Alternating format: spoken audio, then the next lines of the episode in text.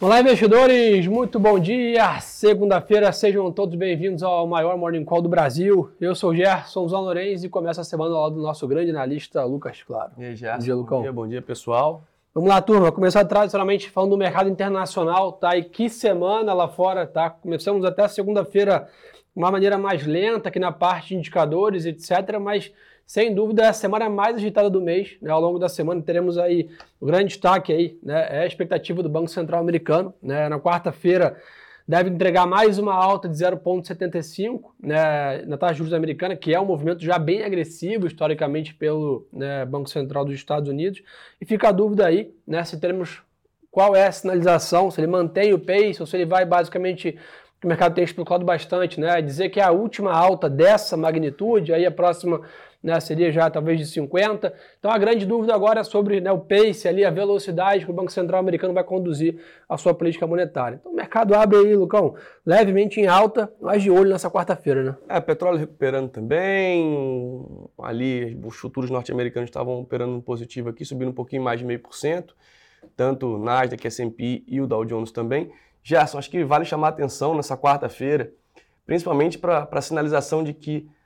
E a inflação? Né? O Fed acha que a inflação já está ali chegando no seu, no seu pico e dali para frente é, a tendência é que, de fato, é, comece a, a ser com um pouco mais calma, um pouco mais controlada, e aí sim a questão dos juros lá para frente, ou se não, né, e a gente viu ao longo dessas últimas duas ou três semanas muitos desencontros Sem de discurso de, de, de Fed Boys ali, é, então, acho que chama, vai ficar ali, o, digamos assim, o, o ponto alto da semana na quarta-feira.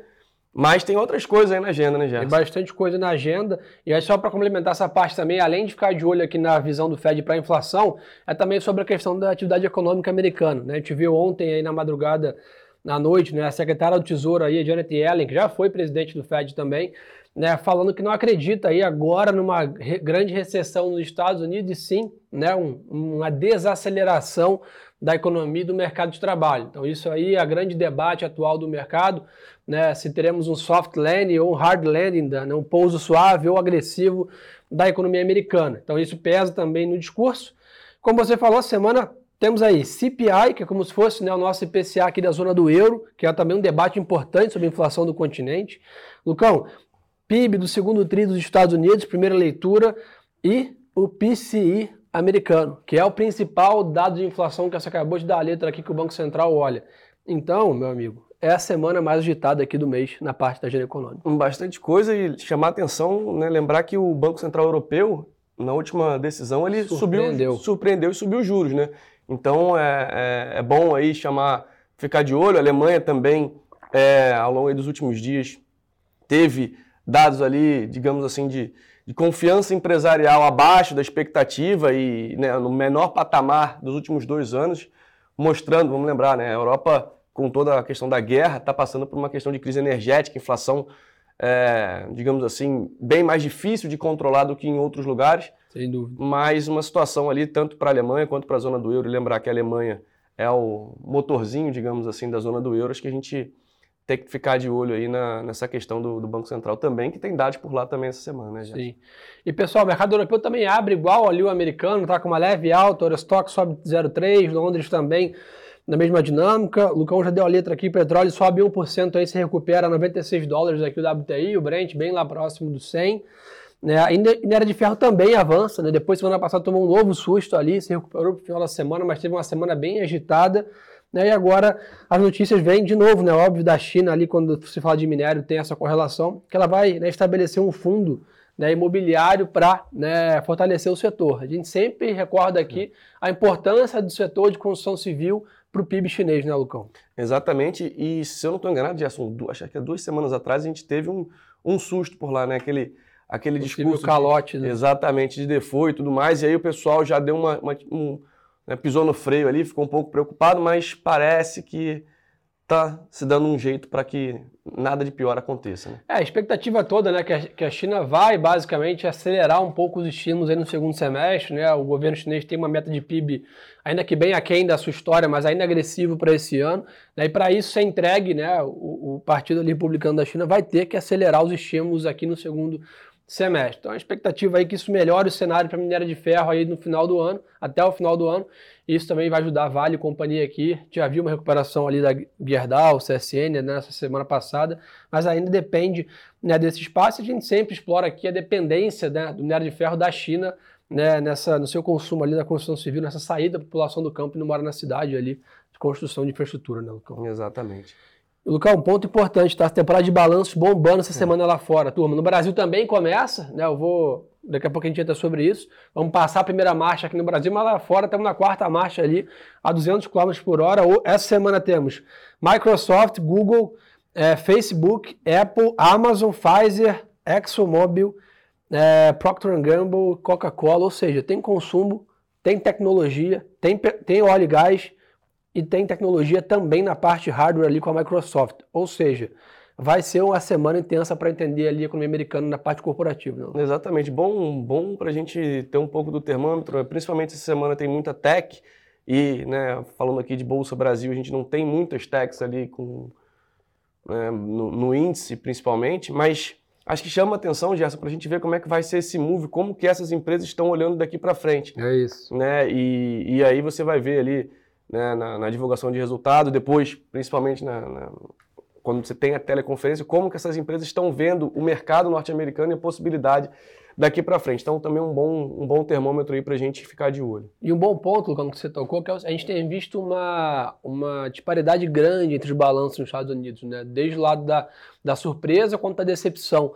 Né? Então há uma amplitude grande ali, acho que essa é a palavra certa, entre né, o que bate, né, o que supera e o que frustra as expectativas. Até no setor bancário que a gente olhou muito ali, você viu alguns ali como o Citibank surpreendendo muito, e outros ali, principalmente no banco de investimentos, decepcionando bastante. Né? Então, essa temporada de balanços, né, quero dizer, a gente pode ver né, tanto o Google ali, por exemplo, a, a Apple, a Microsoft, empresas pares do setor ali, vamos dizer assim, mas que podem ter uma grande né, diferença entre os seus resultados, dado a, a, as linhas de negócio que operam diferentes. Então, acho que isso que o mercado está mais né, ansioso ali para entender quais linhas de cada empresa dessas que são muito grandes. Você pega a própria Amazon, por exemplo, tem toda a linha da loja online que a gente conhece muito, mas tem toda a parte da AWS ali também, que é a parte dos servidores na nuvem e outras coisas. Então a Microsoft é a mesma coisa, né? Tem a linha de games que muita gente nem conhece. Né? Então acho que o mercado está um pouco mais detalhista nessa temporada de balanços. É, eu já acho que é aquele, aquele momento onde saber escolher conta muito mais, né? Então um momento um pouco mais difícil, um momento onde a gente vê, por exemplo, o S&P ali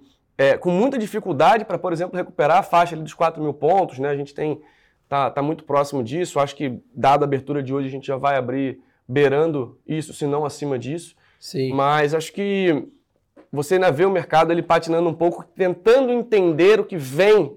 Né? O, o, tivemos muitas surpresas ao longo desses últimos meses, tanto inflação, teve a questão da guerra que né, não estava aí no radar de ninguém e tudo mais, o que veio ao longo do ano. Então, acho que o mercado está um pouquinho mais receoso, um pouquinho mais é, calmo, um, com um pouco mais de parcimônia para entender como é que essas empresas estão vendo o cenário, né? se aquilo que, que as empresas estão vendo também bate com o que os investidores estão vendo, e aí começa aquele jogo de aumenta a exposição em risco, diminui a exposição em risco. Então, é, Gerson, acho que vale a pena muito, muito, muito ficar de olho nessa semana, principalmente aí nas techs. Boa. É basicamente também entender como cada empresa está navegando esse cenário bem mais turbulento. Né? A gente vê ali a Google anunciando que congelou contratações esse ano, por exemplo, até a segunda ordem. Né? A gente vê Microsoft expandindo os negócios né, em nuvem. Então a ideia é entender como, dado que o cenário para frente está diferente, né? todas as empresas vão ter que navegar numa economia americana né, mais lenta, a economia chinesa ainda também mais lenta, como cada uma vai se adaptar ali para manter o seu nível de lucratividade do dia é o objetivo. É, turma, Bitcoin está em leve queda ali, 22 mil dólares, rompeu ali a barreira dos 20 mil ali, estabilizou bem ali, mas por enquanto ainda sem força para sair desse patamar, né, É, anda um pouquinho, né, vai ali, não, não, não é, falta, Gerson, algo que Drive, a viu né? lá atrás, né, aquele fluxo mais forte de compra, que eu acho que, dado o cenário aí, voltando, né, é um cenário de risco, Bitcoin também é risco. Então, né, principalmente as criptos, a gente viu ao longo desses últimos meses também algumas criptos sumindo aí do mercado. Já acho que o pessoal está um pouquinho mais receoso e um pouquinho mais preocupado ali no cenário de, de altcoins, principalmente.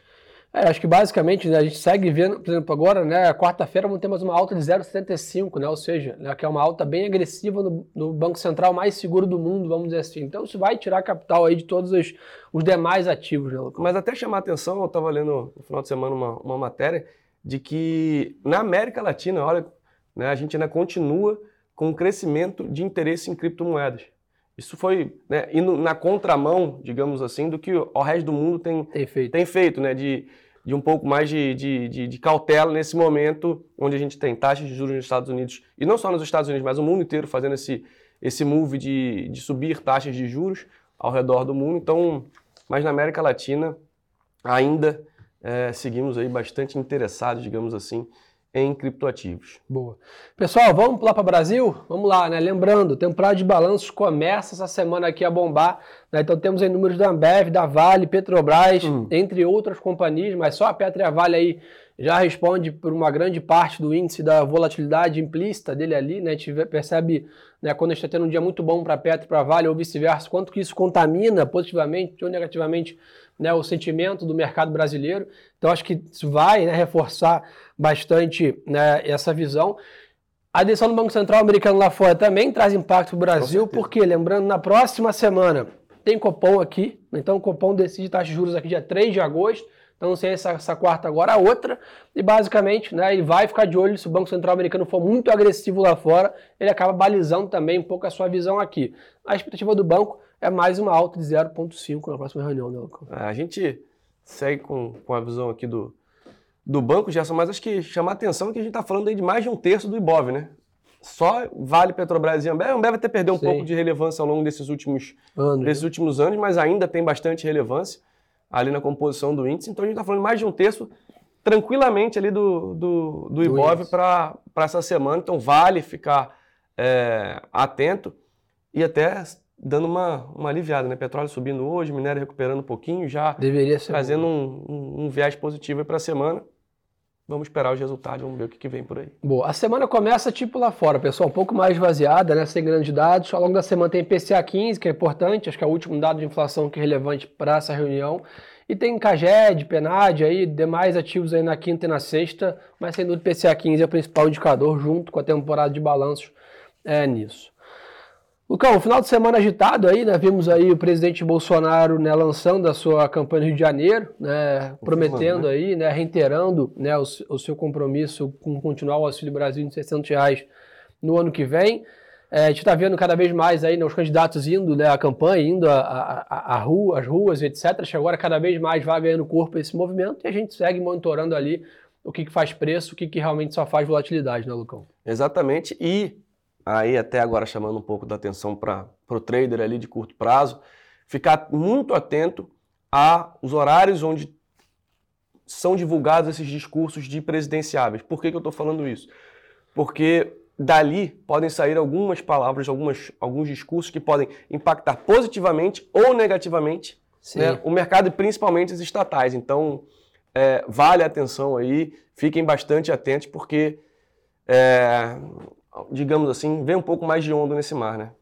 É, acho que é natural, a gente vinha falando para vocês, né? O turno, primeiro turno, acho que quanto mais próximo disso, né? Tanto né, os dois candidatos que estão, né, que as pesquisas mostram, indo para o segundo turno, cada vez que tiver alguma declaração desses candidatos, principalmente da parte política e econômica, né? Qual, quais serão as medidas, iniciativas, ideias para a economia do Brasil, isso vai trazer impacto para a Bolsa né, à frente.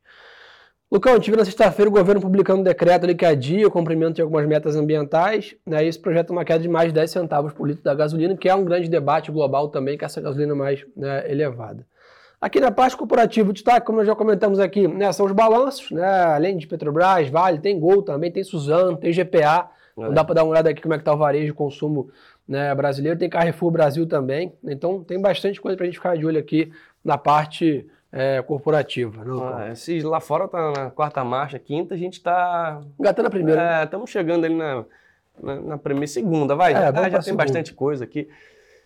Boa. Mas cenário, Gerson, acho que pra, até para trazer para hoje ali, a gente, óbvio, olhando, tirando um pouco do, do zoom do gráfico, digamos assim, a gente ainda vê um cenário um pouco complicado para o Ibov, um cenário ainda também né, complicado para o real, ou seja, Sim. esperando um pouco mais de valorização para o dólar aí ao longo das próximas semanas.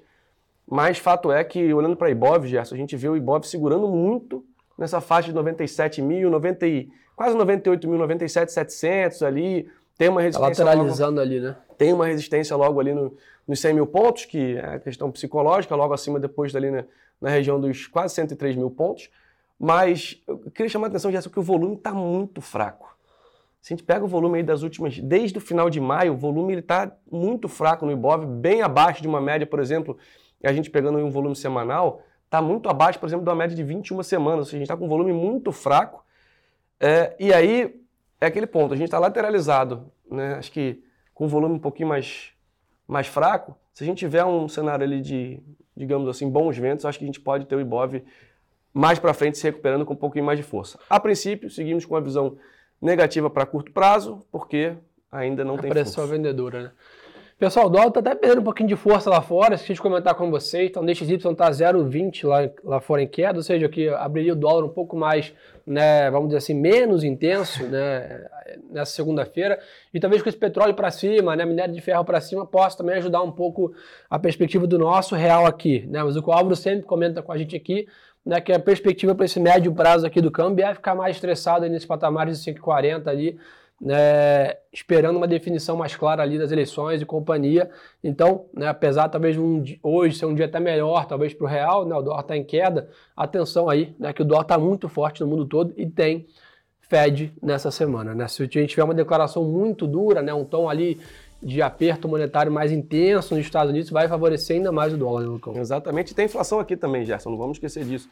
Né? Porque se a gente está falando de inflação por aqui, uma inflação se essa inflação surpreende o mercado aí num cenário de uh, divulgação mais alta do que o esperado, a gente pode pressionar isso, acaba pressionando o Banco Central, se vai ou não vai né, continuar essa, uh, esse, esse move de alta de juros ou, né, ou não, aí a gente vai ver. Lembrando, uma dinâmica bem simples, né, alta de juros no Brasil, em tese de valorização uh, do dólar por conta ali do diferencial de juros. Mas vamos ficar atento nisso que o cenário tem sido bem desafiador, é. né?